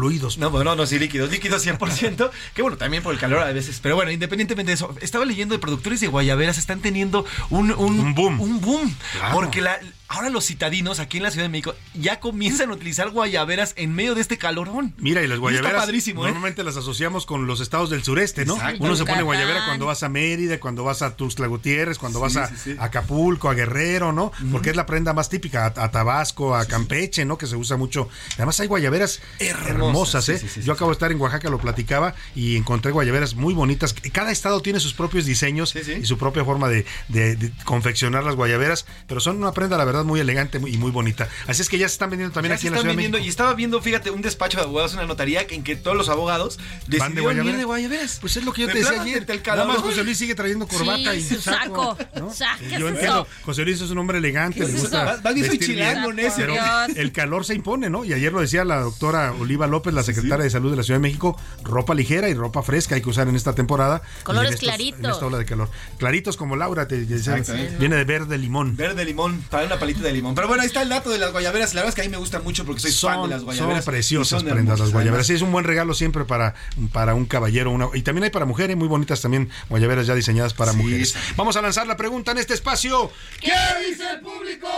Y muchos comentarios y se les agradecemos a todas y a todos. Saludos, Salvador. Eh, nos pregunta, por acá te pregunta, Salvador, ¿qué es ese frasquito verde que siempre tienes ahí en, el, en tu mesa? Nos mira, es que se nos olvida a veces que nos ven y yo mando un saludo en este momento a la cámara, a todos los que nos siguen en Twitter, en, en Facebook, en elheraldo.com.mx, que tenemos transmisión en vivo a través de la cámara. ¿Dónde más nos pueden ver, José Luis? Nos pueden ver a través, además de elheraldo.com.mx, ¿Sí? heraldodemexico.com.mx, a través de YouTube también. Busquen el canal del Heraldo de México, también pueden estamos en vivo, nos pueden ver, además de escucharnos también. Y el frasquito que me preguntan, no voy a decir la marca, lo voy a poner al revés para no hacerles el comercial. Es un frasco de jarabe. Eh, aquí cuando habla uno mucho, son dos horas, hable y hable, se reseca, se me reseca un poco la garganta y es un frasquito básicamente hecho de miel con miel y algunos eh, componentes como eucalipto y cosas de esas que le refrescan la garganta. Ese es el frasquito verde que a veces me ven tomar. No es nada ilegal, no piensen mal.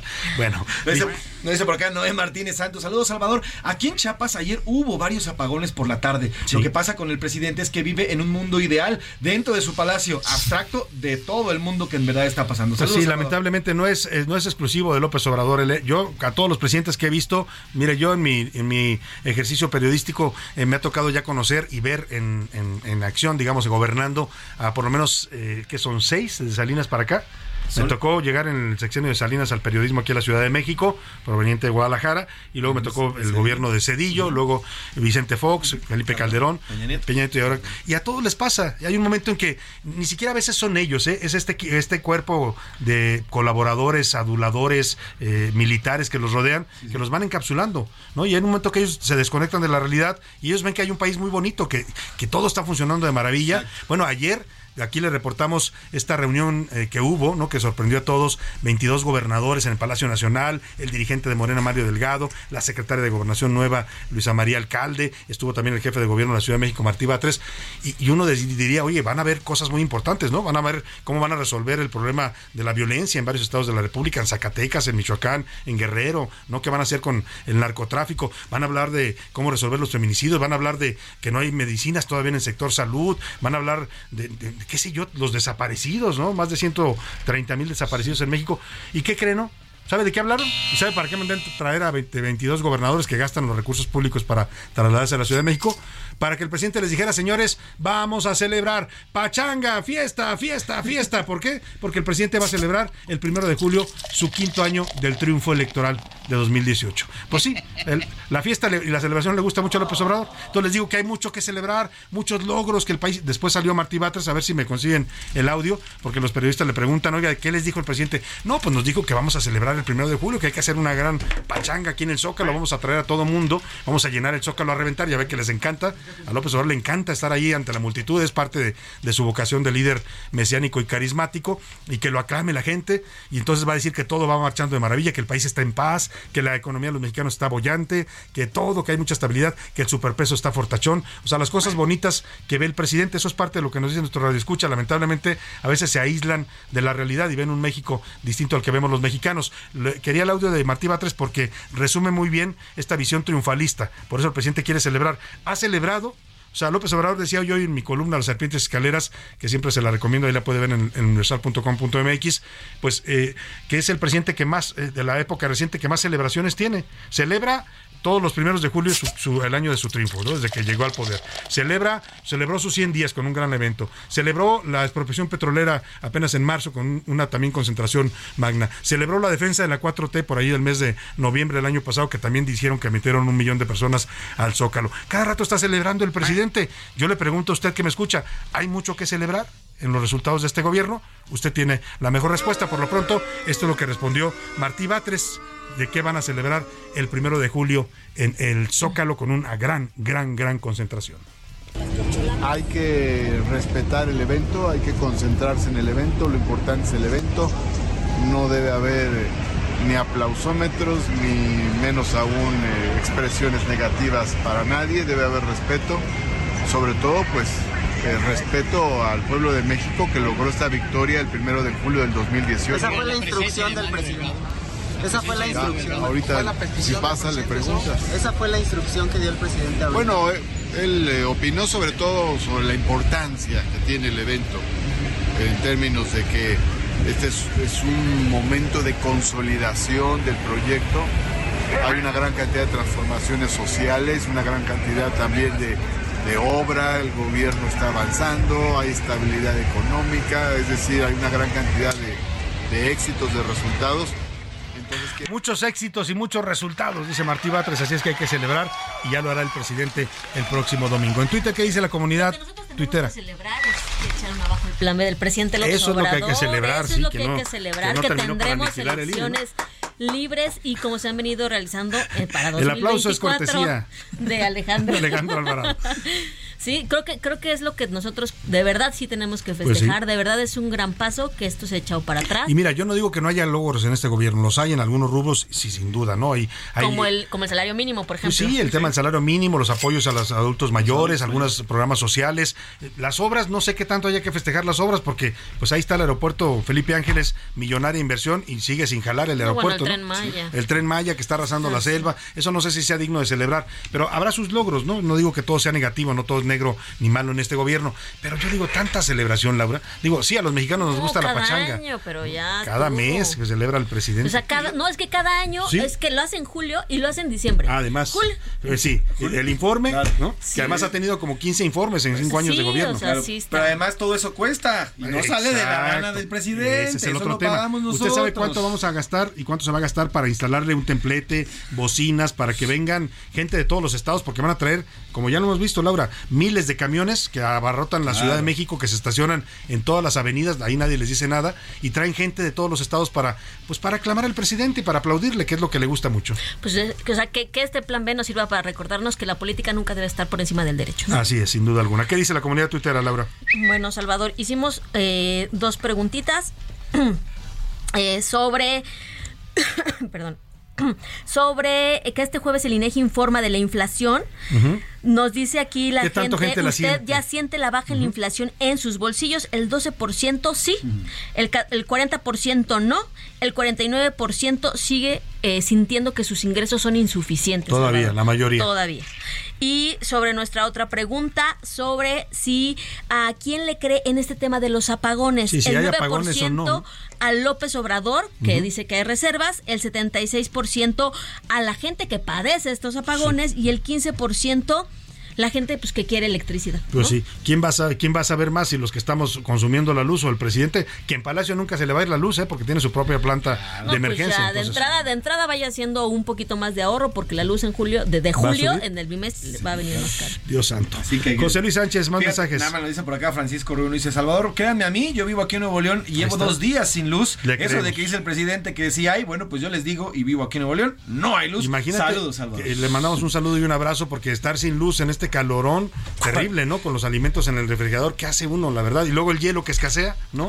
Bueno, pues vaya problema. 42 grados nada más. Luego a veces sin agua. A veces sin agua también, porque a veces hay muchos condominios ahora que dependen, si no tienes luz, no tienes agua, porque las bombas no funcionan. Marilena lo dice, Salvador, en lugar de gastar tanto dinero en celebraciones, mejor que nos surtan de medicamentos. Eso es lo que hace falta. Saludos, Salvador. Nos dice por acá. Coincido totalmente con usted. Nos dice por acá eh, Juan Pedro desde Torreón, estamos a 42 grados por acá. El sueldo no alcanza, todo subió y no ha bajado. Sigue en los mismos precios y yo sigo ganando lo mismo. Sales del mercado y con menos cosas. Y de la luz, me gustaría que viniera a la laguna el señor López Obrador para que viera la falta de luz y los bajones que estamos viviendo. Bueno, ahí está, pues que se dé una vuelta el presidente a la realidad, ¿no? Que, es, que hace rato se ausentó de ahí. Dice por acá, muy bonito jueves, Salvador, eh, eh, José García desde la laguna. Eh, ¿Cómo creerle al presidente? Para nada, yo le creo a los ciudadanos. Ellos son los que están viviendo esta falta de luz en gran parte del país. Saludos, Salvador. Yo también, yo también le creo más a a los ciudadanos siempre. Nos dice, hola, hola Salvador, buenas tardes. Eh, te saluda la señora Francisca desde Iztapalapa, la Ciudad de México. Saludos, Paquita. Pues eh, no, no ha subido, mi salario no ha subido, mis ganancias no han subido y las cosas sí siguen por arriba del precio. Yo hago todos los lunes el mercado y nada más un kilo de pollo, es decir, seis pechugas partidas, Ujú. nadie explica, me costó casi 120 pesos. Algo que hace tres años me costaba 85 o Exacto, 90 Ahí está pesos. el parámetro que Saludos, nos da ella de los incrementos de los alimentos. Nos dice por acá, el descenso de la inflación no se está sintiendo. Yo desde Torreón, aquí, aquí le creo a la gente y yo lo que veo es que las cosas cuestan cada vez más caras. Nos dice Jesús Meléndez allá Saludos, en, Jesús, Torreón en Torreón. también. Nos dice, buenas tardes, espero se encuentre bien, Salvador. Eh, Muchas gracias. Sobre el tema de... eh, el aumento a la luz, perdón, sobre el tema del aumento y de la luz, yo creo que el presidente no ha salido, ni hace las compras en su casa, ni está pendiente de la luz, porque los No. mexicanos pagamos más y no tenemos López luz. Obrador no, no es como Peña Nieto que decía yo no soy la señora de la casa cuando le preguntaron cuánto costaba el kilo de huevo, ¿no? Pero tampoco está, pues tampoco es que él compre nada, todos se lo compran eh, eh, ahí en Palacio. Sí, así es. Saludos, Salvador. Buenas tardes. Sobre el tema de la luz, acá en Tabasco hemos estado subiendo, sufriendo desde el lunes por el tema de la luz. Imagínate estar en la noche a 33 grados centígrados sin un clima, sin ningún tipo de aire y sin ningún tipo de ventilador. Entonces, bueno, mejor salimos a dormirnos a las, a las calles, ¿no dice por aquí? Fíjate que eh, eh, ahora ya no lo hace la gente y no lo puedes hacer por la inseguridad, pero en el, no- nos escribe del norte, eh, nos sí, lo escucha, ¿de sí, dónde? sí. Nos escribe Torreón. En Torreón. En todo el norte de México era común en esta temporada calurosa del año que la gente eh, se saliera. Estoy hablando de los años todavía 50, 60, yo creo que hasta los 70. En la noche, en la época de calor, la gente dormía en los patios o en las cocheras. en- o sea, literalmente en la calle instalaban sus camas, ¿no? Eh, con, para refrescarse, para poder dormir, porque no había todavía tantos eh, aires acondicionados. Hoy ya eso no se podría. O sea, si se hace, se hace bajo riesgo, porque con este México inseguro que tenemos, pero le mandamos un abrazo y ánimo con el calor allá en, en Torreón, Coahuila. Así dice, en Quintana Roo muchos negocios cerraron, no había agua, no había ni siquiera electricidad, no dice Rosario Cien- Cienfuentes. Además de short, digo, dice, además de la guayabera, también hay que usar bermudas o shorts, Eso sí. camisas y sandalias. Son bonitos los shorts, no todos tenemos piernas como para lucirlas, pero bueno, pues lo que tenga uno hay que andar refrescado. Es más importante la salud que, que la apariencia, ¿no? Juan Higinia nos dice, al presidente no le pidan luz, mejor eh, porque él pues vive lamentablemente en la oscuridad, no dicen por acá. Pues sí, saludos a todos los que comentaron y a los que nos hicieron llegar sus opiniones. Las seguimos leyendo siempre. Les agradecemos siempre con mucho gusto. Gracias, José Luis. Gracias a ti. Gracias a Laurita Mendiola también. Y vámonos rápidamente a otro tema importante. A la una, con Salvador García Soto. Saludo con gusto en la línea telefónica a Jorge Luis Preciado Rodríguez. Él fue coordinador de los senadores del PAN, es un militante destacado de este partido. Y bueno, pues le quiero preguntar porque me dicen que está encabezando una re- revolución interna porque hay muchos panistas que están exigiendo que su partido ah, defina ya un método para seleccionar al candidato no solo del PAN, sino de la Alianza Va por México a través de una elección primaria. Juan Jorge Luis, perdóneme. ¿Cómo está? Qué gusto saludarlo. Buenas tardes. Bien y de buena, Salvador, qué gusto saludarte. Así es, mira, efectivamente, nosotros estamos planteando la posibilidad de que sea a través de unas elecciones primarias globales, donde voten todos los ciudadanos, quienes este, escojan a quien pudiera ser el candidato o la candidata que enfrente a Moreno en el próximo eh, proceso electoral.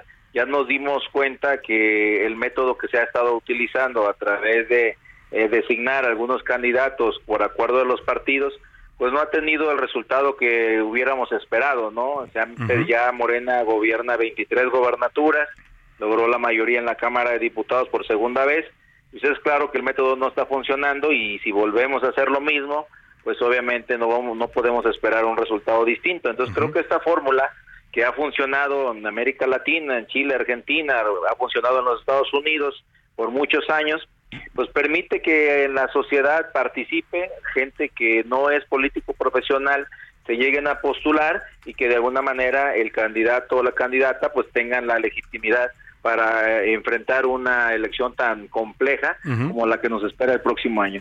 A ver, una elección primaria para la gente que nos escucha y que no entiende a veces de términos políticos es una, una elección a voto abierto. O sea, ustedes proponen que haya urnas donde los ciudadanos, de, sean militantes o no del PRI, del PAN o del PRD, puedan ir a votar por los precandidatos y decir, a mí me gusta Santiago Krill, a mí me gusta Lili Telles, a mí me gusta Enrique de la Madrid o me gusta Claudia Ruiz Macé, ¿no? Por ejemplo, por mencionar algunos. Sí, ese es un ejemplo, pero también una elección abierta implica que si hay algún ciudadano que aunque no milite en ningún partido y de pronto dice, oye, yo también quiero participar y creo que tengo los conocimientos, la habilidad, la, la inteligencia para ah, este, postularme, pues que también lo pueda hacer.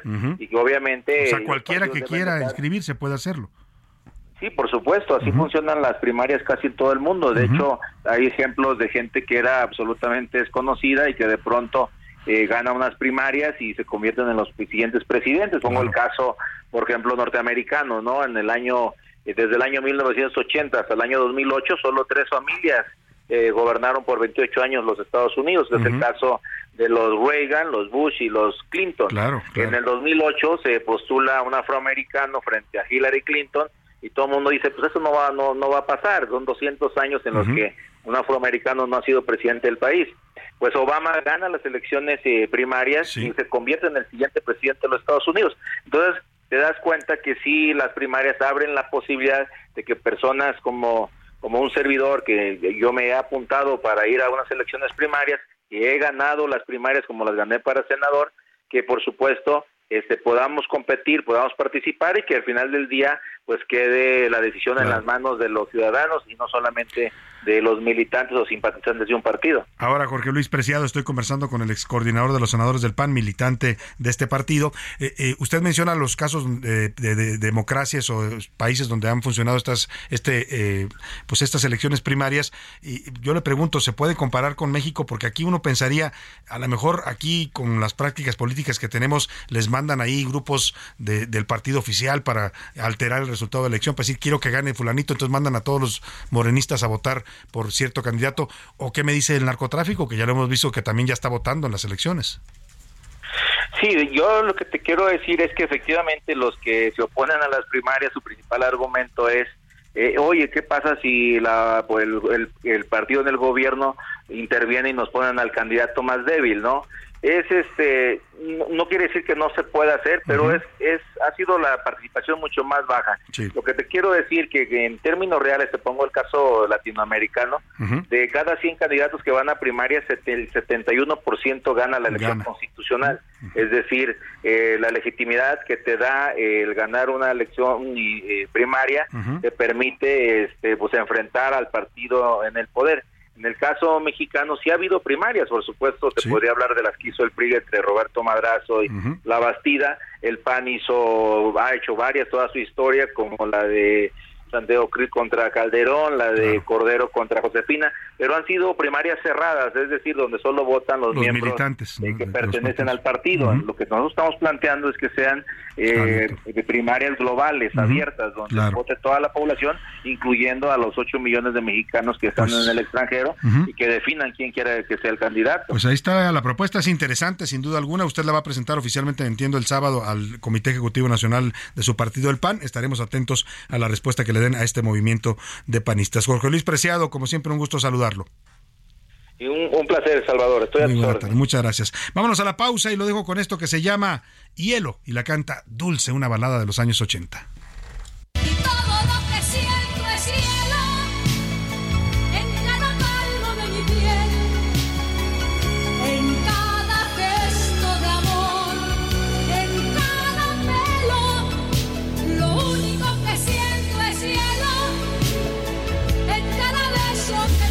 En un momento regresamos. Ya estamos de vuelta en A la Una con Salvador García Soto. Tu compañía diaria al mediodía. Científicos aseguran que el hielo sirve como indicador de posible vida extraterrestre en otros planetas. Esto debido a que el hielo posee hidrógeno y oxígeno, elementos básicos para que exista la vida.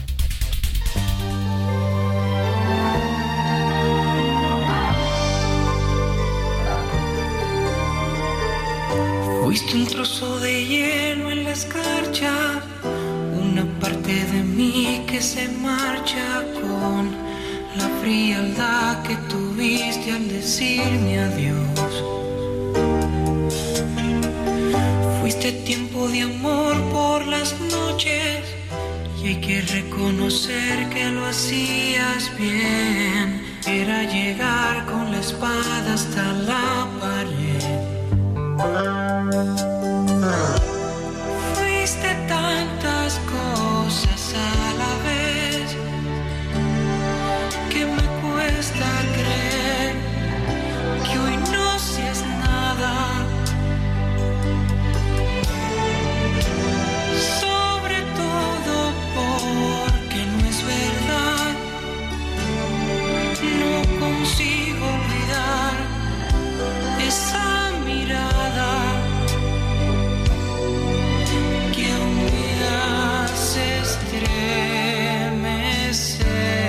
Dos de la tarde con 31 minutos. Estamos regresando de la pausa y seguimos en el homenaje musical al hielo. Hace un rato decía yo que este invento del ser humano, bueno, en realidad es una creación de la naturaleza, el hielo, ¿no? Lo conocemos en su estado natural. Lo que sí hizo el ser humano fue producirlo de manera eh, industrial o comercial, ¿no? no ya, no ya no solo traerlo de la naturaleza, que lo hacían en la antigüedad, sino, por ejemplo, al emperador eh, eh, Moctezuma, ¿no? le traían hielo desde desde el pico de Orizaba. Iba, tenía eh, corredores, eh, eh, eran grandes corredores que iban hasta la montaña, bajaban el hielo y corriendo lo iban pasando. No era uno solo, tenían relevos. Era una carrera de relevos para que el hielo llegara bien al palacio del, emperador del Tlatoani eh, azteca y pudiera conservar bien sus alimentos. Claro, después el hombre aprendió el proceso para producir el hielo industrialmente y entonces de ese hielo estamos hablando también el día de hoy. Y es fuente de inspiración para muchas cosas, hasta para la poesía, como esta canción de José María Cano, de uno de los integrantes de Mecano, que fue originalmente escrita para la cantante española Amaya Uranga. Amaya Uranga era la vocalista principal del grupo Mocedades. Ella grabó la primera versión de esta canción y más tarde Chayanne hizo esta también muy buena versión de esta balada romántica. Seguimos con más en A la Una en este jueves de hielo. Hay que refrescarnos un poco del calor. Fuiste tantas cosas a la vez que me cuesta creer que hoy no seas nada. A la una. Con Salvador García Soto. El ojo público. En A la Una tenemos la visión de los temas que te interesan en voz de personajes de la academia, la política y la sociedad. Hoy escuchamos a Carlos Salomón en Sabías que. El ojo público.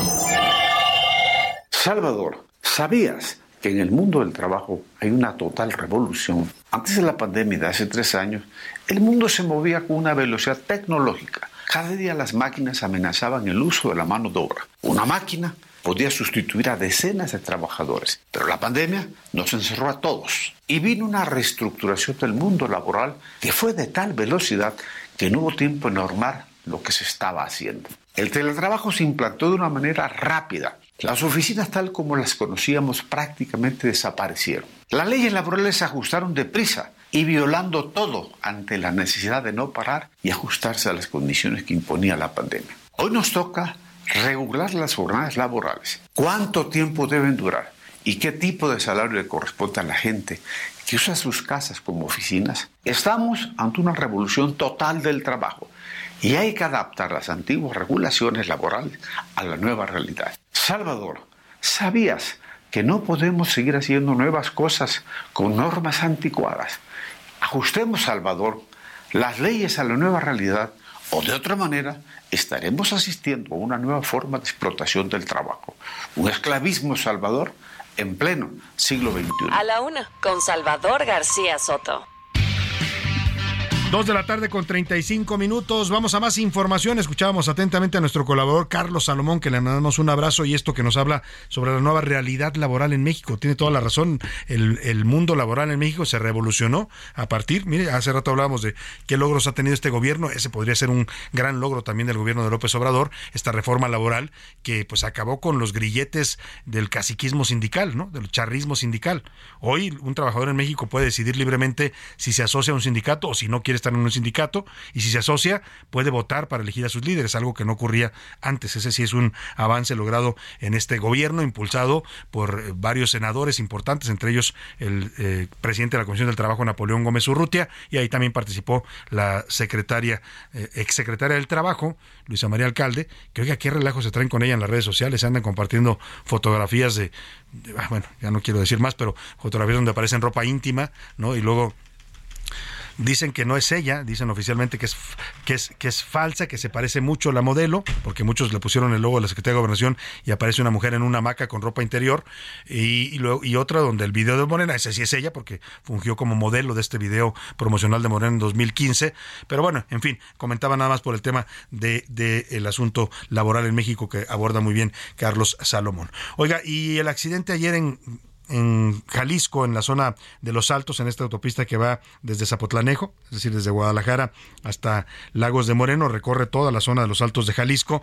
Pues un accidente terrible. Ayer le dimos el reporte oportunamente. Lamentablemente no tenemos el dato todavía de cuántas personas habían fallecido en esta carambola que involucró a varios vehículos, casi 15 vehículos, varios trailers, terminaron incendiados. La escena es dantesca lo que se ve en los videos que ayer le compartimos en redes sociales. Lamentablemente seis personas fallecieron, quedaron muchas días calcinadas en el impacto, 21 heridos y 19 autos dañados. ¿Qué pasó?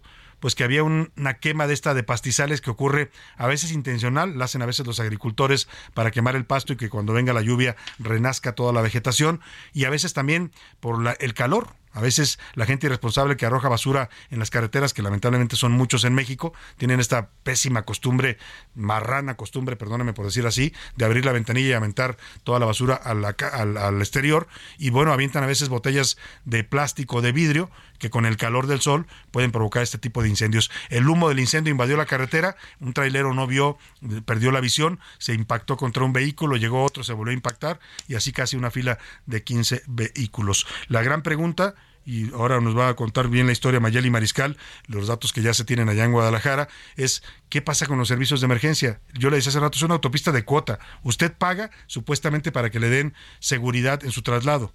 Y esta autopista no es barata. Le voy a sacar mañana bien los datos de cuánto cuesta este trayecto entre Zapotlanejo y Lagos de Moreno.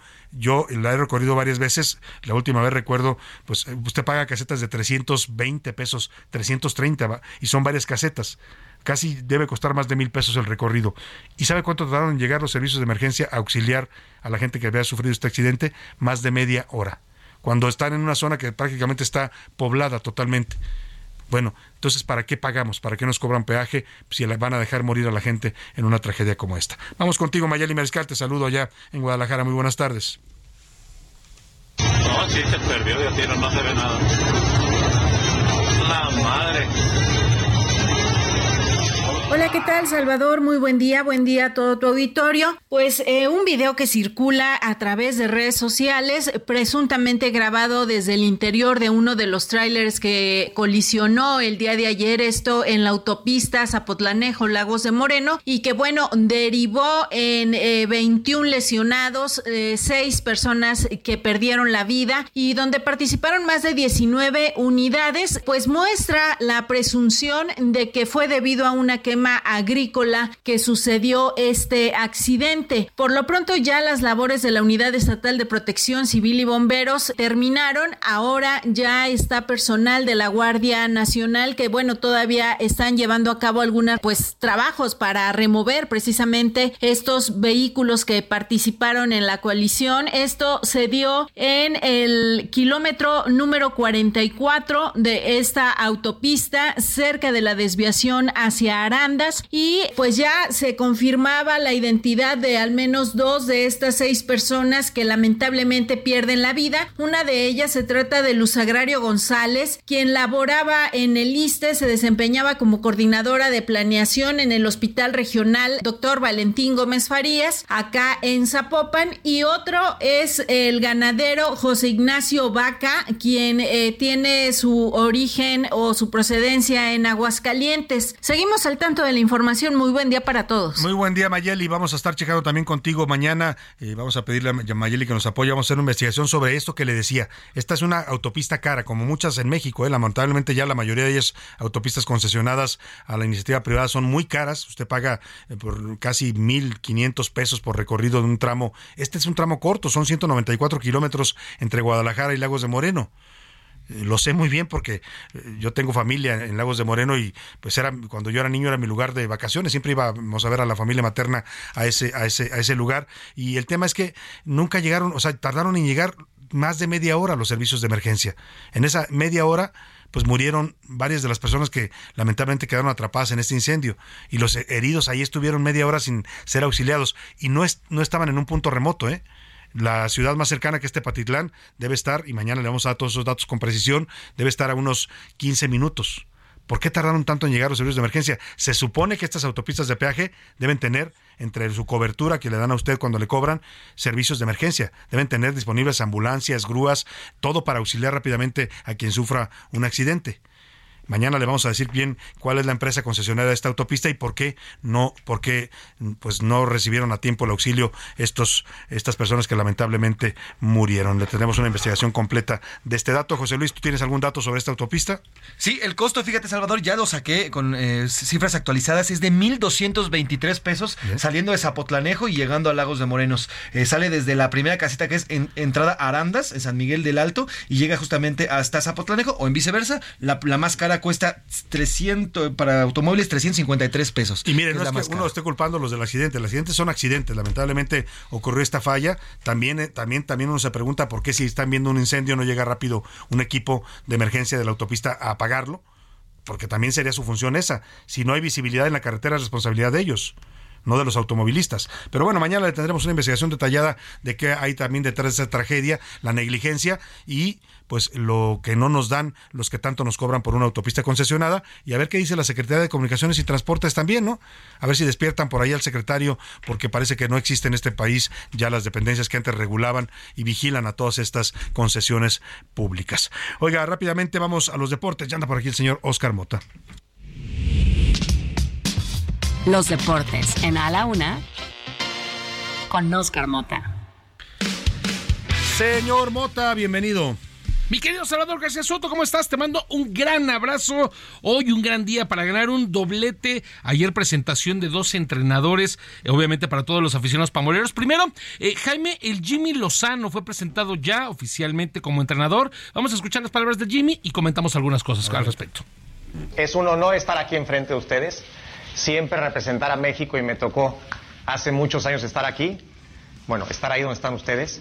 Y estoy convencido, primero que nada, del gran grupo humano que son y de la gran generación de futbolistas que tenemos. Eso que lo tengan claro, si no yo, hoy no estaría aquí. Ahí están obviamente eh, las palabras de Jimmy Lozano. Algo interesante que me llama la atención, querido Salvador, amigos, es que eh, viene de la mano con un proyecto, digamos, de cambio, de acercamiento hacia los aficionados, lo cual no lo veo mal. Sin embargo, me parece que hay que llevarlo por un proceso. ¿A qué me refiero?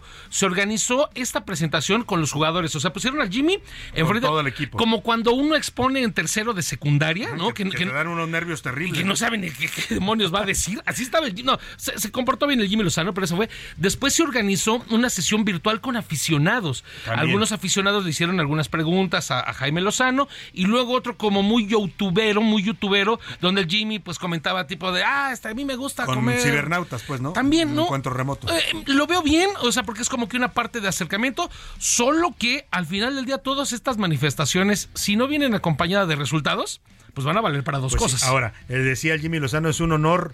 No, no, lo que Ah, sigue. no, es un honor estar con el tricolor. Qué raro se puso la presentación del Jimmy, ¿no? Oye, y lo, eh, lo que sí es, ¿tú crees que va a ser un, un director eh, que va a tener un, un tiempo, digamos, para desarrollar su propuesta o va a ser solo de transición? Es una gran pregunta. Depende inmediatamente de lo que sucede en la Copa Oro, donde número uno, Estados Unidos no va con su equipo A, el equipo de Canadá va como con un A menos, como hablando obviamente de calificaciones. No van todas las estrellas, tampoco lo lleva tan encuerado el equipo de Canadá. Entonces México tiene una gran oportunidad, pero como todo, las formas, la manera en la que se va a disputar. México enfrenta el domingo a Honduras, que contra los hondureños nos cuesta trabajo. No, y los hondureños cuando juegan con México, Son bravos. que están jugando la final del mundial. ¿no? Bravísimos. O sea, le echan toda la carne a la Luego nos, nos va, luego vamos contra Haití, que hay algunas historias por ahí ma- macabras, ¿no? Macabronas, ¿no? De, a principios de los 70, algunas eliminatorias, a principios del 82 Con también. Haití. Con Haití, ¿no? Con eh, eh, algunos temas inclusive hasta de brujería y demás.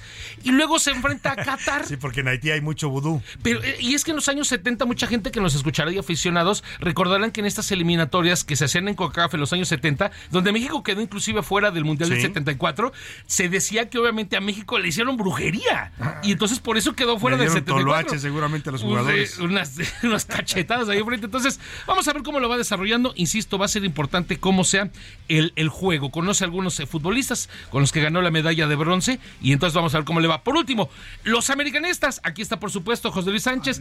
Recalcitrante. Ya tienen entrenador, mi querido José Luis Sánchez. A ver, Así es. pidámosle una opinión am- americanista recalcitrante como la llamaste tú. ¿Qué opinas? ¿Cómo se llama el nombre? André Jardiné. Jardine, ¿qué opinas? El toque brasileño en el Águila del América. Es Ay, nada más. muy- Venga. muy- Ay, nada más. Los brasileños le han salido bien a, a- a la América. han funcionado los directores Sus dos goleadores importantes, Sague, eh, Saguiño hijo y Sague papá, son los máximos goleadores. impresionante. Jorge impresionante, metió varios goles impresionantes por ahí. Jorge Vieira, que fue entrenador, ganó cuatro campeonatos con el, con el América. Y entonces, este, André Jardine, que por cierto ganó una medalla de oro con la selección olímpica de Brasil. Entonces, le fue bien con el Atlético San Luis. Vamos a ver cómo le va con el América. A ver cómo le va con las águilas. Muchas gracias. Un gran día Mota. para ganar. Vámonos rápidamente a otros asuntos importantes. ¿Qué está pasando?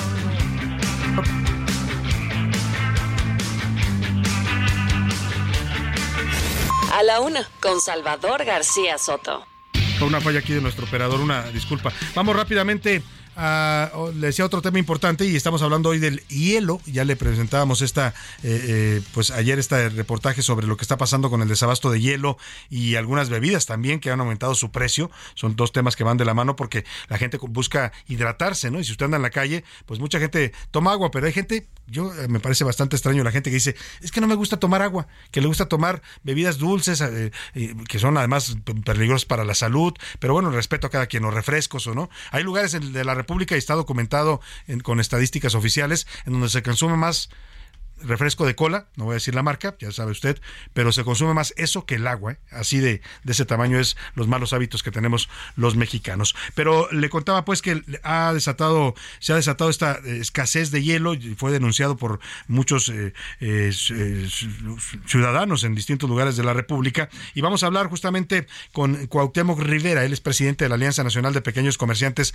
la AMPEC, que dirige también esta parte de la fabricación y la distribución de hielo en las tiendas de conveniencia. Cuauhtémoc Rivera, qué gusto saludarlo, muy buenas tardes. Muy buenas tardes, Salvador. Me da mucho gusto saludarlo a usted y a su audiencia y poder platicar de esto del desabasto de hielo que, como bien lo señalas, se está presentando casi en muchas, en un, casi en todo el país, Claro. porque hay una demanda muy este, excesiva de o una ultrademanda de hielo y la presentación que la gente demanda más es la bolsa de 5 kilogramos, que es la que pueden eh, meter a sus refrigeradores o manejar con, ma- con mayor amabilidad. Esta bolsa que antes de esta crisis costaba un promedio de 25, 27 pesos, en algunas partes del país ya está en 40, 45 y hasta 55 pesos. Es decir, la escasez ha incrementado el tema de su precio y los fabricantes de hielo están dándole prioridad a abastecer a lo que son los restaurantes y los bares y el consumo, digamos, poblacional o abierto está viéndose ahorita bastante este caído, ¿verdad? Es Claro. complicado. Claro, veíamos ayer que también la, la industria del hielo reportaba pues que están tratando de incrementar su producción para poder atender esta demanda, pero todavía nos dice usted, todavía se presenta esta escasez en varios en varias ciudades. Sí, así es. este Incluso en la Ciudad de México, con fuerza en algunas alcaldías. Y es que el, el tema de la producción del hielo bueno, no estaba no se estaba preparado para esta, Sí, para esta eh, esta general ola de calor prácticamente en toda la República. Pero además de producirlo, el tema es logístico, también distribuirlo Claro. es un tema. Y, y es este ese es un, un problema que está. ¿no? En cuanto a las bebidas, eh, como bien lo señalas, este, pues también se ha elevado el consumo del agua embotellada, mineralizada y saborizada, este, hasta en un 56%. En el caso de la cerveza, se ha incrementado el consumo hasta en un 80%, sobre todo en las zonas sureste, eh, Yucatán, en los litorales, en donde son las playas, en la norte, pues, en todo el país. Somos un país cervecero, este, proclive a tomar cerveza y también se ha incrementado. Y en el caso de los refrescos, hasta en un 36%, los refrescos de cola y un cerca de un 10% los de sabor. Hay que observar, Salvador, que como bien lo dices, hay zonas del país, 10 millones de mexicanos, lamentablemente y con vergüenza ajena, no tienen agua domiciliada en su hogar. Entonces están muy, eh, digamos, obligados a, a consumir este tipo de productos porque Claro. pues, no tienen agua. Ahora, esto, este aumento de precios que golpea la economía, porque hay mucha gente que consume estos productos y ahora lo hace también por, los consume habitualmente, pero ahora lo hace más por necesidad también por el calor. Este aumento va a ser eh, momentáneo. Cuauhtémoc, ¿qué piensan ustedes en, en la AMPEC? ¿Puede bajar después? Porque estamos hablando pues de la ley de la oferta y la demanda finalmente. Claro, eh, eh, realmente el- el- el- las bebidas han tenido un incremento de precio en lo que va de este año, eh, considerando incluso el IEP, el impuesto que se les endilga al inicio de año por inflación de cerca del 10.4. Eh, su incremento ha sido, en el caso de los refrescos, de 2 a 3 pesos, igual las aguas, y en promedio, en las distintas presentaciones y marcas. Y en cuanto a la cerveza, estamos hablando de 3 a 5 pesos.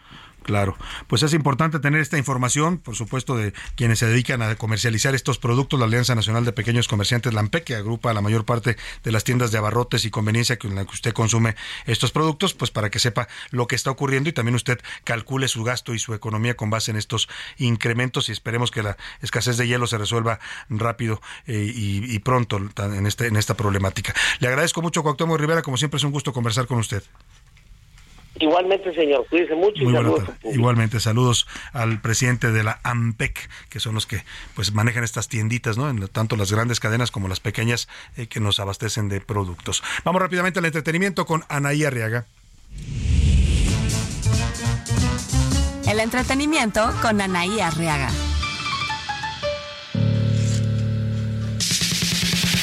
Anaí Arriaga, ¿cómo estás? Muy buena tarde. Oye, Peso Pluma, este jovencito que tiene tanto éxito, siempre ha tenido unos gustos un poco extravagantes, ¿no? Completamente de acuerdo contigo, mi querido Salvador.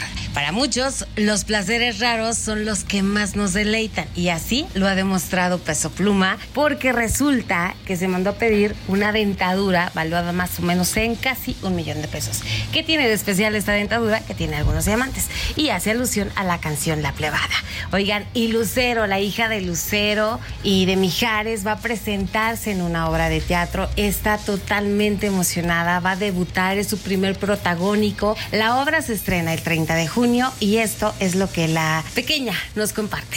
Estoy muy nerviosa, eh, pero creo que la felicidad sobresale muchísimo. Lucerito también ha manifestado que tuvo que terminar la prepa para pedirle la oportunidad a su papá que la dejara desarrollarse en el medio artístico. Lucero, mamá, lo convenció. No fue nada fácil, pero al final está haciendo un sueño realidad y le deseamos el mayor de los éxitos. La obra se estrena este 30 de junio en el Teatro Hidalgo. Señor Señores, amigos, recuerden, pórtense muy mal, pero cuídense muy bien. Yo soy su amiga, Anaya Arriaga. Nos escuchamos la próxima.